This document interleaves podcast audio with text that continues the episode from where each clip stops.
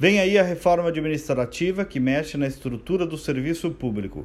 O presidente Bolsonaro está dizendo que a proposta está madura e de fato parece que está. Eu entrevistei no último sábado, aqui na Band, o secretário de Desburocratização do Ministério da Economia, o gaúcho Paulo Ebel, que esteve no centro da formulação dessa proposta. E ele indica que virão transformações consistentes para o serviço público. Chegou a chamar de um novo Estado, porque muda a estrutura, incentivando a produtividade de áreas como saúde, segurança, educação, saneamento.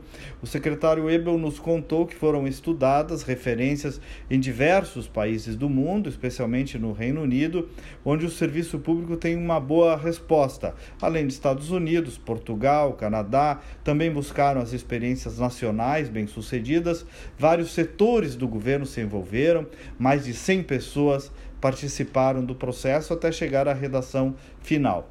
E aí foi formatado um projeto que inclui, inclusive, atenção, meritocracia. Segundo ele, o principal ponto é motivar os bons servidores, reconhecer o trabalho dos bons profissionais. O secretário disse que o governo quer reconquistar a confiança da sociedade no serviço público.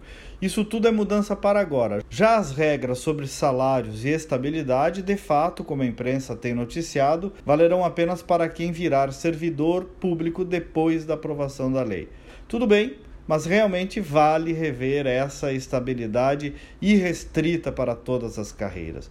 Em áreas administrativas e que não haja necessidade da proteção da estabilidade para o servidor, talvez tenha chegado a hora de rever essa garantia irrestrita. Estabilidade precisa ser exceção, não a regra. Senão, a gente sabe, o comodismo toma conta. Vamos acompanhar então, essa será a novidade dos próximos dias e precisamos, porque nós temos uma carga tributária de país rico e uma contrapartida de serviço público de país pobre. A sociedade paga muito e tem pouco retorno. Já não é sem tempo uma reforma administrativa, tanto para a sociedade quanto para os servidores, os bons servidores. Bom dia e até amanhã.